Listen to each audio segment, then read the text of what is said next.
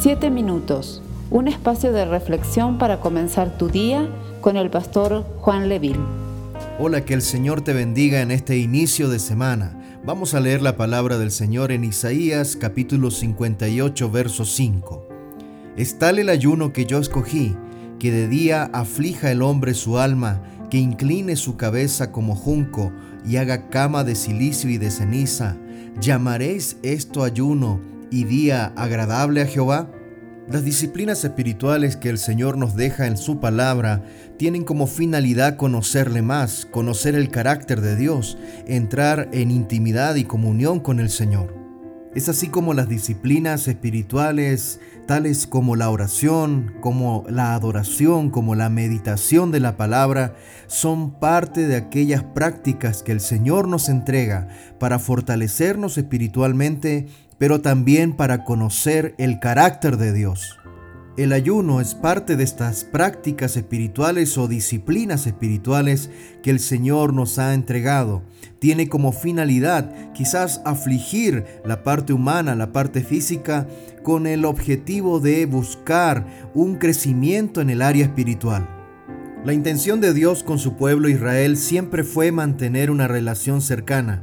Lamentablemente la religiosidad y los ritualismos terminaron por romper este tipo de prácticas y solamente transformarlas en algo monótono y sin sentido. Dios usa la vida del profeta Isaías para traer una profunda reflexión a la nación respecto de este tema. Y claramente vemos que la condición de la nación era estar alejados del Señor, a pesar de estar practicando el ayuno de una manera mecánica. Isaías 58, verso 5 dice, es tal el ayuno que yo escogí, que de día aflija el hombre su alma, que incline su cabeza como junco y haga cama de silicio y de ceniza. ¿Llamaréis esto ayuno y día agradable a Jehová? Claramente Dios estaba llamando a la nación de Israel a replantearse los objetivos del ayuno y claramente el Señor está utilizando al profeta Isaías para entregar este mensaje profundo a esta nación.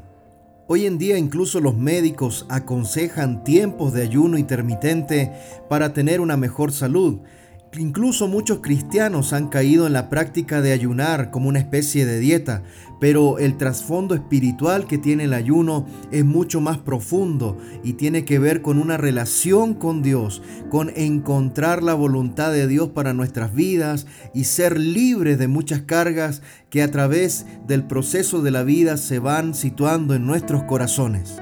Es por esto que el Señor entrega la respuesta en el mismo capítulo de Isaías, capítulo 58, pero en el verso 6 dice de esta manera, ¿no es más bien el ayuno que yo escogí, desatar las ligaduras de impiedad, soltar las cargas de opresión y dejar ir libres a los quebrantados y que rompáis todo yugo?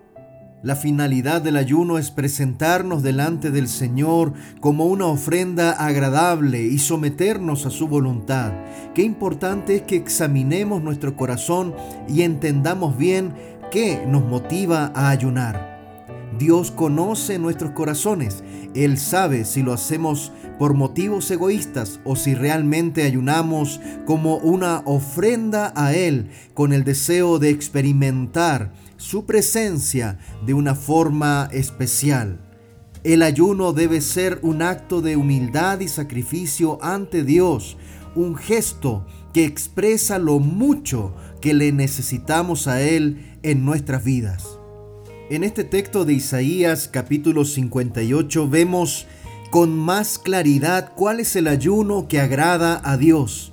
Dejar de comer por dejar de comer no tiene ningún poder o efecto espiritual sobre nosotros. Tampoco nos beneficia para nada dejar de comer o beber y seguir haciendo cosas que van en contra del corazón de Dios. En el texto de Mateo capítulo 6, verso 16 al 18, Jesucristo dice lo siguiente, Cuando ayunen, no pongan cara triste como hacen los hipócritas que demudan sus rostros para mostrar que están ayunando, les aseguro que estos ya han obtenido toda su recompensa. Pero tú, cuando ayunes, perfúmate la cabeza y lávate la cara, para que no sea evidente ante los demás que estás ayunando, sino solo ante tu Padre que está en lo secreto, y tu Padre que ve lo que se hace en secreto, te recompensará. Cuando revisamos este pasaje del Sermón del Monte, en el que Jesús habla sobre el ayuno, volvemos a ver la importancia de nuestra actitud. El ayuno debe tener como propósito agradar y obedecer a Dios. No debemos ayunar para que los demás nos vean y nos admiren. Claramente a través de esta porción bíblica, Jesucristo nos anima a ayunar.